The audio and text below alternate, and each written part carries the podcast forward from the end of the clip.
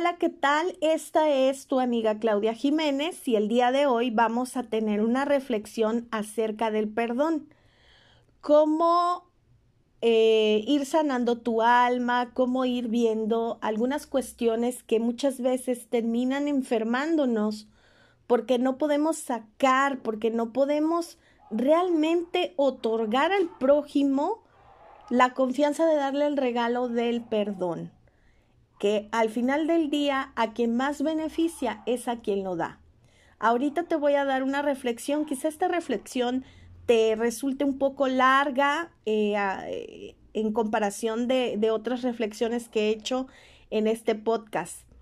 Eh, voy a empezar con las palabras cristianas de Jesús y después vamos a hacer una reflexión más más por el lado psicológico. Este podcast pues no es un podcast eh, religioso, es un podcast más bien orientado a lo educativo y desde ese punto vamos a caminar por esto que a veces no nos deja eh, ser un ser humano feliz, sino más bien ser un ser humano eh, molesto, amargado, enojado con otros y siempre eh, viendo el lado pues no tan positivo de la vida, ¿vale? Entonces, espero que esta reflexión te ayude, te guste y bueno, esta es la maestra Claudia Jiménez y comenzamos.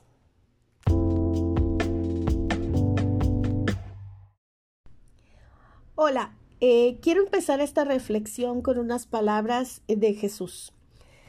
La paz os dejo, mi paz os doy. No se turbe vuestro corazón ni tenga miedo. En la actualidad nosotros tenemos muchísimas cosas que nos preocupan y nos mantienen consternados, pero la doctrina de la paz y el perdón están inseparablemente unidas. La esencia del perdón es que trae paz al alma previamente ansiosa, inquieta, frustrada y tal vez atormentada. Este podcast, como sabes, está más orientado a la educación, a la didáctica, a las emociones, a lo socioemocional también, pero el día de hoy quisiera empezar con esta reflexión de Jesús y sobre todo con uno de sus evangelios que nos hablan precisamente del perdón. Lo que quiero es que dimensiones ¿Quién gana más y quién se siente más reconfortado al otorgar o recibir el perdón? El Evangelio que te voy a leer, este pedacito del Evangelio, es Lucas 7 del versículo 36 al 50. Nos dice que se había invitado a Jesús a cenar en casa de Simón, un fariseo. Una mujer descrita como una pecadora supo que Jesús estaba en la casa y fue a verlo, llevando consigo un ungüento. Mientras Jesús reposaba en una silla con los pies extendidos y de espaldas a la mesa, la mujer se le acercó por detrás, llorando y regándole los pies con sus lágrimas. Se los enjugó con sus cabellos, los besó y extendió el aromático ungüento sobre ellos frotando cuidadosamente los pies con el aceite perfumado, al anfitrión le pareció mal que Jesús aceptara este acto de amabilidad de una pecadora, y Jesús, percibiendo los pensamientos de él, ofreció, a modo de reprimenda, una de las lecciones más conmovedoras de la doctrina del perdón. Contó la historia de un acreedor que tenía dos deudores uno de los cuales debía diez más que el otro. Ninguno tenía los medios para saldar la deuda, por lo que en un acto de gracia el acreedor perdonó a los dos. Di pues, preguntó el Salvador, ¿cuál de los dos deudores amará más al acreedor? Entonces Simón respondió correctamente que el que debía más probablemente le amaría más. Entonces Jesús, comparó la falta de cuidado y de hospitalidad de Simón hacia él con las obras de la mujer, el maestro quería que Simón se viera a sí mismo como el deudor del relato que debía menos y a la mujer como el deudor que debía más. Jesús hizo hincapié a su modo de pensar diciendo, por lo cual te digo, que sus muchos pecados le son perdonados, porque amó mucho. Más aquel a quien se le perdona poco, poco ama. Entonces Jesús volvió su atención a la mujer y mirándola a los ojos, derramó su paz sobre ella diciéndole, tus pecados te son perdonados, tu fe te ha salvado, ve en paz. Nosotros no conocemos las circunstancias de las transgresiones de esta mujer, pero podemos imaginarnos la gratitud, la dicha y la paz que debió haber sentido en ese momento.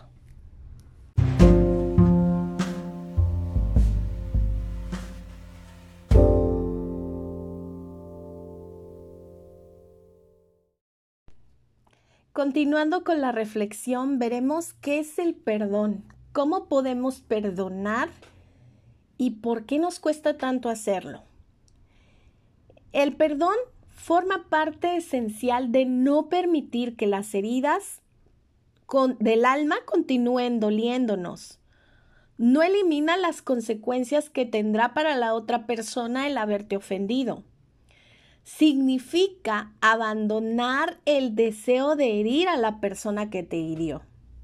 Dicho en pocas palabras, significa cancelar una deuda.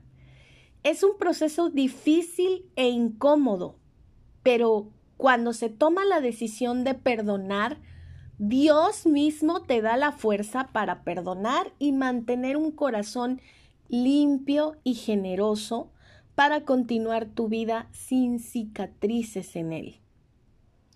Pero, ¿cómo perdonar? Bueno, pues si te es difícil perdonar a quienes te han herido, primero, reconoce y confiésate a ti mismo que, que tienes un espíritu rencoroso. Dos, pregúntate, ¿Qué hizo el otro para lastimarme tanto que no puedo olvidarlo? 3.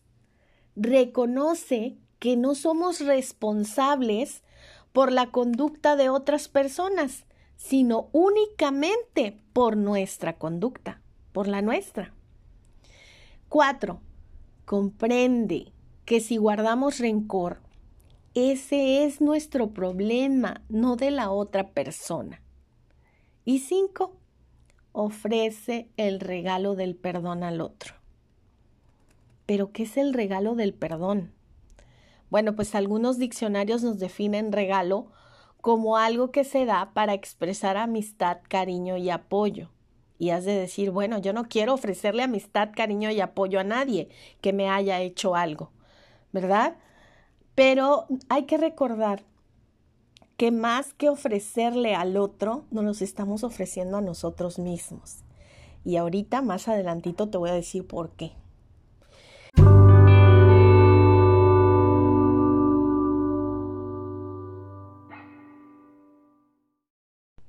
Bueno, entonces perdonar significa renunciar a todo derecho a castigar o a exigir una sanción por un agravio y esto sin condiciones, porque dejaría de ser un perdón. Dicen por ahí que ni la salvación ni el perdón pueden ganarse y otros tampoco lo van a ganar por nosotros mismos. ¿Ok?